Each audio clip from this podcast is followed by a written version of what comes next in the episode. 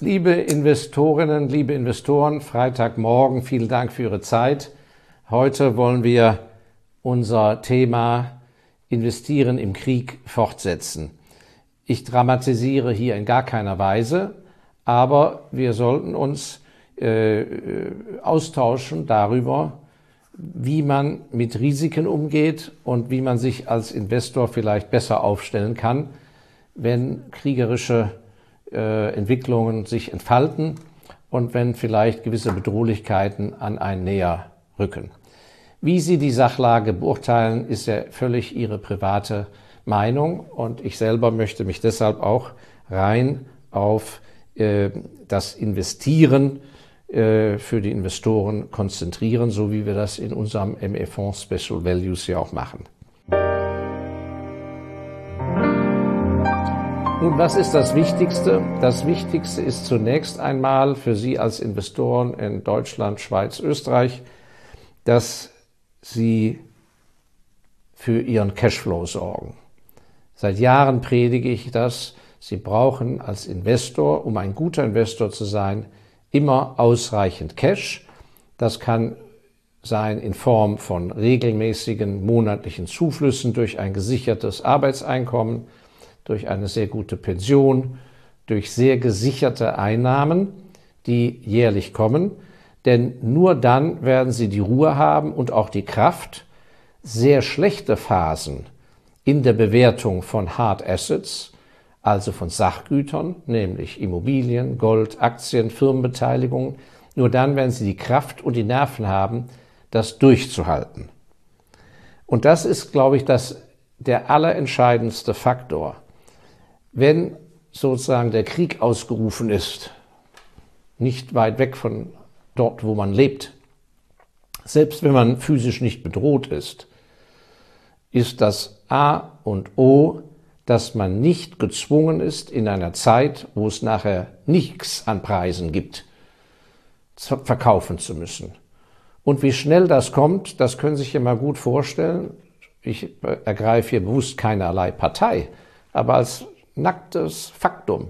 Stellen Sie sich vor, Sie haben also einen großen landwirtschaftlichen Betrieb in der Ukraine, direkt an der russischen Grenze. Da können sich, und Sie wollen da weg und wollen den veräußern oder müssen ihn veräußern. Dann können Sie sich vorstellen, wie viel man Ihnen vor sechs Monaten geboten hat und viel, wie viel man Ihnen jetzt dafür bietet.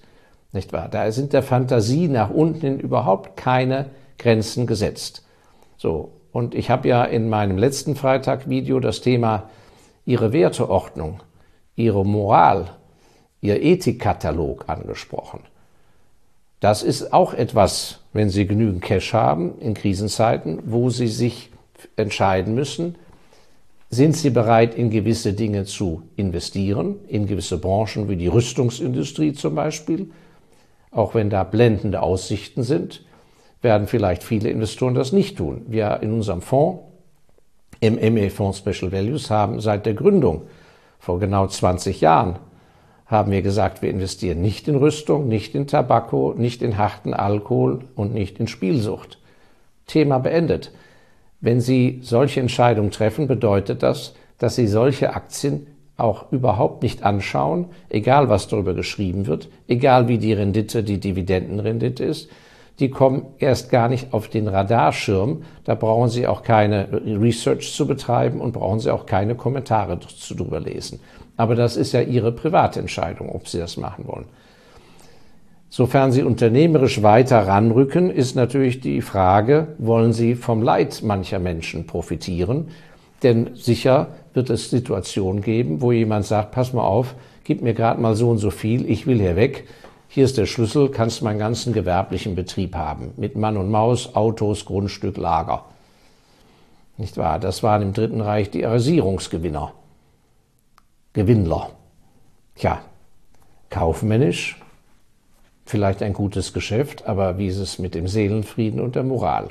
Also insofern würde ich Ihnen immer empfehlen, innerhalb Ihrer Familie sich zusammenzusetzen und zu überlegen, was würden wir machen, wenn wir in extreme Situationen kommen, wo wir die Profiteure sind, weil wir gut aufgestellt sind, welche Geschäfte, welche Investments sind wir bereit zu machen, ja oder nein. Gut, das wollte ich nur mal vorweg gesagt haben. Je nach Bedrohlichkeitsempfindung und je nach Grad der Angst, die Sie haben, müssen Sie natürlich dann konsequent handeln, denn ansonsten greift die Angst bei Ihnen natürlich um sich.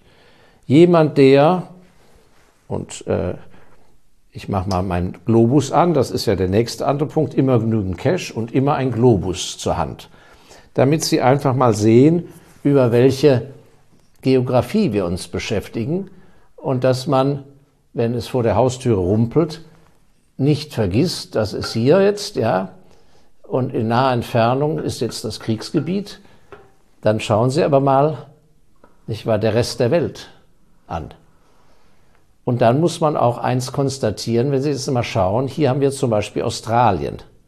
Australien erscheint ja nun in einem ganz neuen Licht, denn wir drehen das ja mal weiter. Ja, so. Und hier kommen wir schließlich in Europa an. Das heißt, eine Firma, die hier in dem Gebiet fünf Fabriken hat, würde ich doch ganz anders einschätzen als eine Firma, die hier fünf Fabriken hat. Das heißt, wir sprechen jetzt über Geografie. Und da muss man einfach ganz klar konstatieren, Australien, wenig Einwohner, ein riesiger Kontinent, China eine Welt in sich und eine autark, ein autarkes Nordamerika. USA, Kanada, die über Energie, Rohstoffe, Bodenschätze und die Möglichkeit verfügen, sich selber komplett zu ernähren durch eine gigantische Landwirtschaft. Das sind drei Blöcke, Australien, China und USA, als Investor erscheint das ja in einem neuen Licht. Im Vergleich zu einem Westeuropa, was sich in, eine, was sich in einer sehr problematischen diplomatischen Situation mit Osteuropa befindet. Und wenn Sie schauen, auf welch kleinem Raum im Glob, auf dem Globus über 250 Millionen Menschen zusammengepfercht leben im Vergleich zu den anderen weitläufigen Ländern auf dem europäischen Festland in Westeuropa, dann ist ganz klar, dass wir hier als Investoren Schlussfolgerungen ziehen müssen. Und es ist kein Zufall, dass wir im ME-Fonds Special Values seit über drei Jahren keine einzige deutsche Aktie im Depot haben. Nicht, weil wir an Deutschland nicht glauben und nicht, weil es in Deutschland keine guten Firmen gibt, aber von der Geografie her gibt es einfach Gebiete, die weiter entfernt sind von Osteuropa als Deutschland und wo schlicht und einfach der Sicherheitsgrad einer Bedrohung höher ist. Das heißt, gerade Sie, wenn Sie in Österreich und in Deutschland einen Betrieb haben oder Immobilien besitzen, dann gibt es keinen zwingenden Grund, warum Sie Ihr liquides Vermögen, das ja einen Überschuss darstellt, warum Sie das dem gleichen Risiko aussetzen sollten. Das heißt, jede, jeder Sachwert hat eine eigene Risikoklasse. Bei Immobilien sind sie nicht mobil, da können Sie wenig machen. Bei Immobilien können Sie umschichten und wie gesagt, je nach Bedrohungsgrad muss man ja eins anerkennen,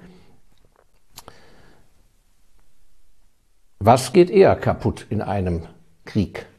Land oder ein Haus? Das heißt, das Entscheidende ist, dass sie nicht Teileigentum dann besitzen, also Wohnungen, die sie mit anderen teilen und wo ihnen am Grundstück nur ein, ein Minimalanteil gehört, ein Zehntel oder ein Dreißigstel, sondern dass, wenn das Haus beschädigt wird, wenn es ihnen komplett gehört, dass ihnen noch Grund und Boden bleibt. Derjenige, der einfach nur Land besitzt, was ja lange Zeit völlig verpönt war, weil es ja nur so wenig Rendite bringt. Diese ganze Renditeüberlegung ist ja, in, äh, ist ja auch eine sehr fragwürdige Angelegenheit. Dieses, was ich immer bezeichne als das Verwalte, Vergewaltigen von Kapital. Geben Sie Kapital mal Ruhe. Das heißt, eins ist ja klar, wenn es nicht zu einer Enteignung kommt, sind Sie mit einem Wiesengrundstück, Ackerland etc. sehr gut dran. Nicht, weil Sie eine Pacht bekommen, selbstverständlich kriegen Sie im Krisenzustand keinerlei Pacht mehr von irgendjemand, weil keiner Zeit und Lust, das zu bewirtschaften, das liegt eben brach. Aber selbst wenn Panzer und Bomben und ich weiß nicht was auf dem Grundstück daher knallen oder daherfahren, der Grund und Boden bleibt. Das heißt, das ist etwas, was Sie auch in der Familie besprechen müssen. Wovor haben Sie Angst? Und je nach Angstgrad gibt es eine Lösung.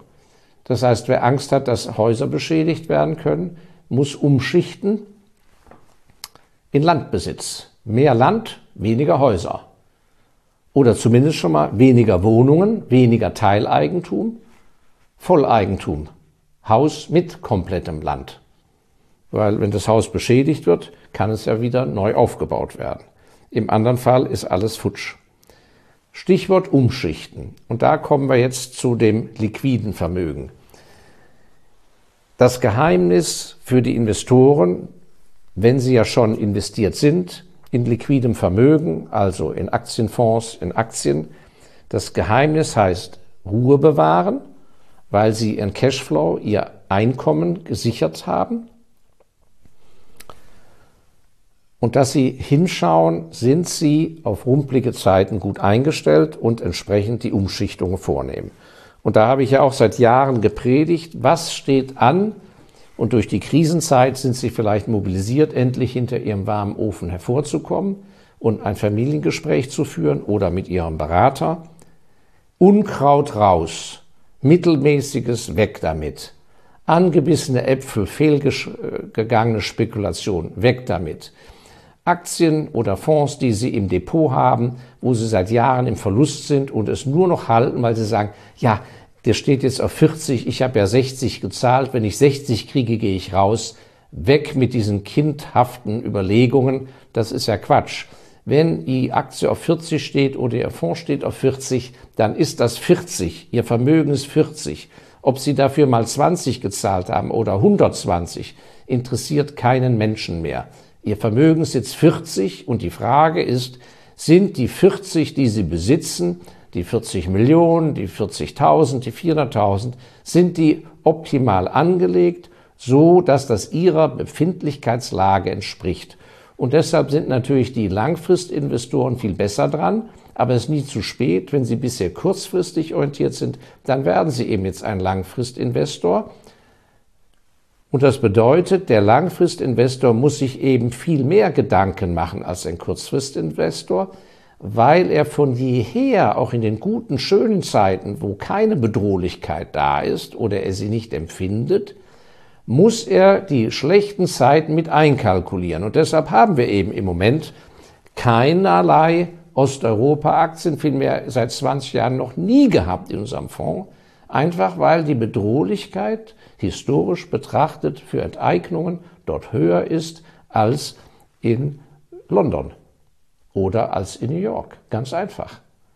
So, also, das heißt, ich habe mal fünf Punkte aufgeschrieben, die ich in der sehr guten Finanzzeitung Finanz und Wirtschaft in der Schweiz in einem Artikel gefunden habe und die kann ich voll äh, unterstreichen. Punkt Nummer eins, Diversifikation und bitte gegen den sogenannten Home Bias, das heißt, dass man nur sich mit dem beschäftigt, was man zu Hause hat. Also deutsche Aktien, deutsche Immobilien, deutsches Land, ja, das da muss man sich von verabschieden. Deshalb bitte, wenn Sie es noch nicht haben, zum nächsten Geburtstag, zu Weihnachten ein Globus. Vielleicht können Sie sich auch einen viel besseren leisten als ich hier, einen schönen großen.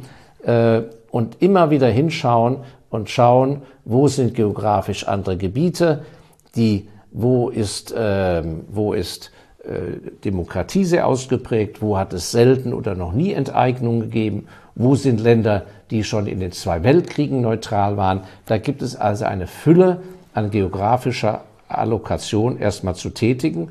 Und dort muss man dann schauen, nach was?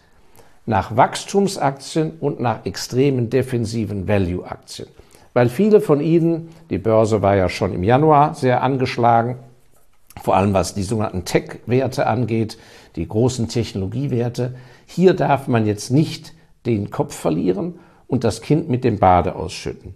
Sie müssen in Ihren Depots weiter auf diese beiden Felder setzen. Also extreme Absicherung bei Aktienunternehmen oder Fonds und auf sicheres Wachstum.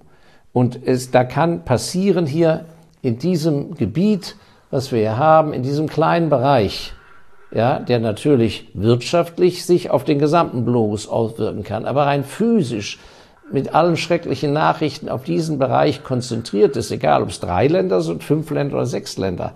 Am Ende des Tages ist die moderne Zeit, in der wir leben, nicht aufzuhalten. Moderne Medizin, moderne Technologie, in der Klima, bei Klimatechnik, bei Klimaanlagen, Aufzüge, Hörgeräte, Brillen, ähm, digitale Verarbeitung, all diese Dinge, daran ändern schreckliche kriegerische Geschichten, nur weil sie in den Medien näher an uns heranrücken oder physisch näher sind, ändert das im Rest der Welt gar nichts.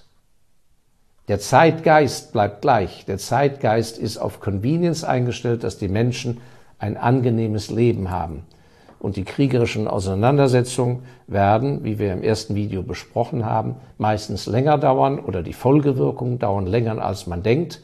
Und in dieser Zeit darf man sich eben nicht benebeln lassen und muss festhalten an Firmen, die nachweislich eine hervorragende Zukunft haben, weil sie in Forschung und Entwicklung einfach vorne sind in Innovation. Und die Kunst ist dann was? die Position zu halten, wenn man zu wenig hat, umzuschichten.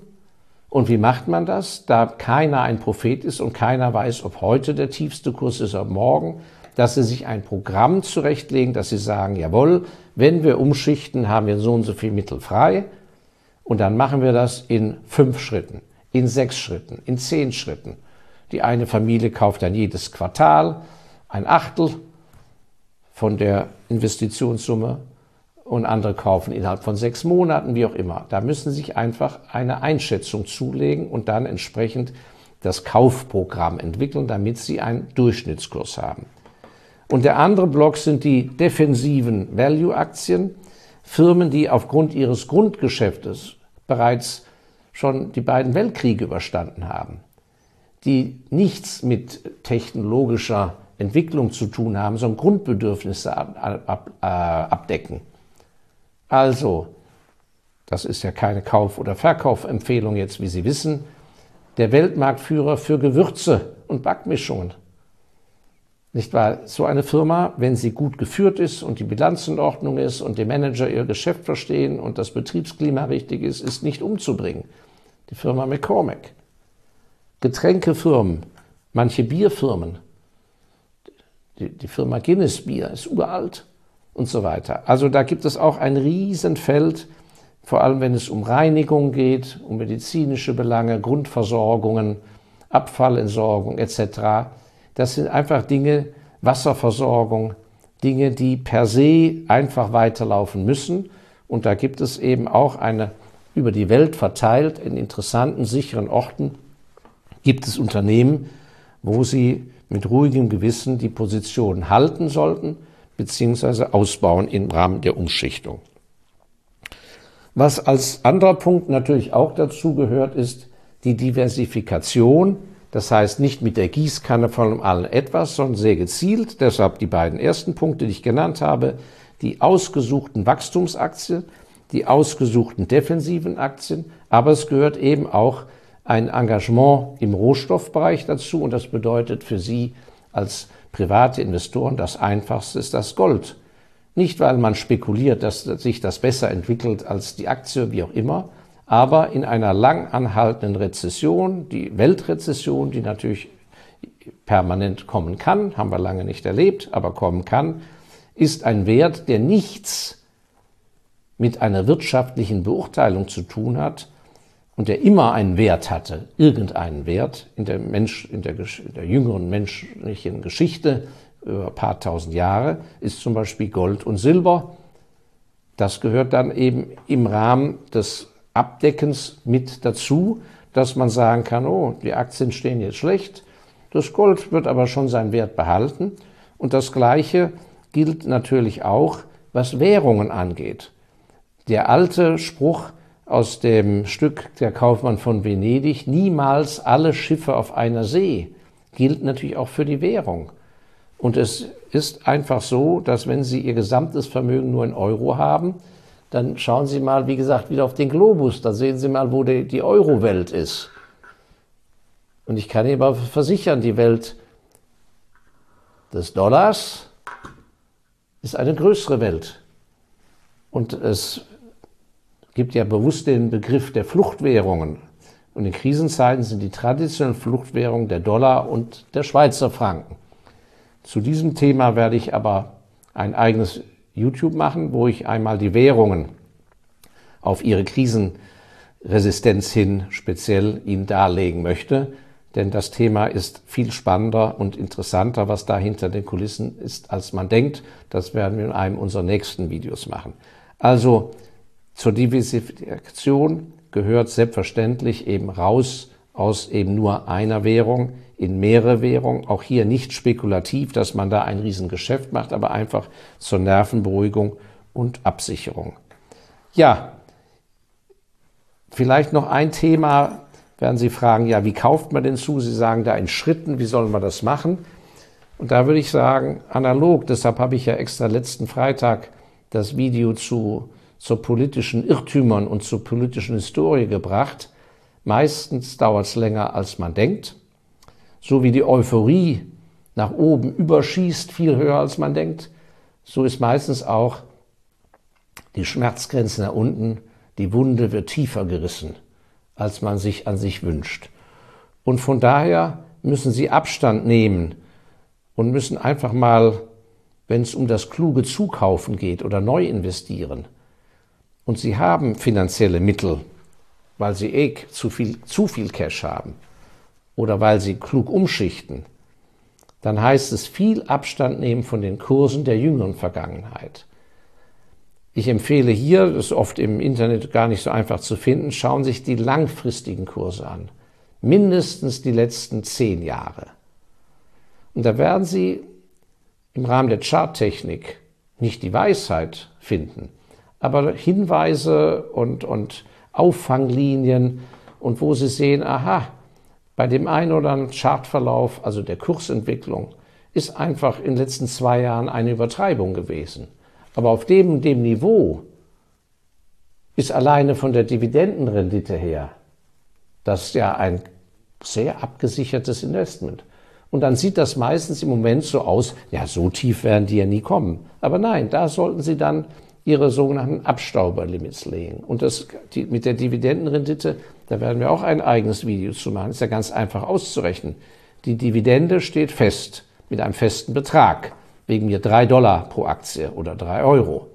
So, wenn der Kurs und die Dividende auf äh, die Rendite bei dieser Ausschüttungsquote ist wegen mir drei Prozent. Wenn der Kurs aber 30 Prozent fällt, schießt die Rendite ja nach oben. Das heißt, Sie können alleine über die Berechnung einer Dividendenrendite, wenn die Firma gesund ist, an sich ihr eigenes Auffangnetz ausrechnen.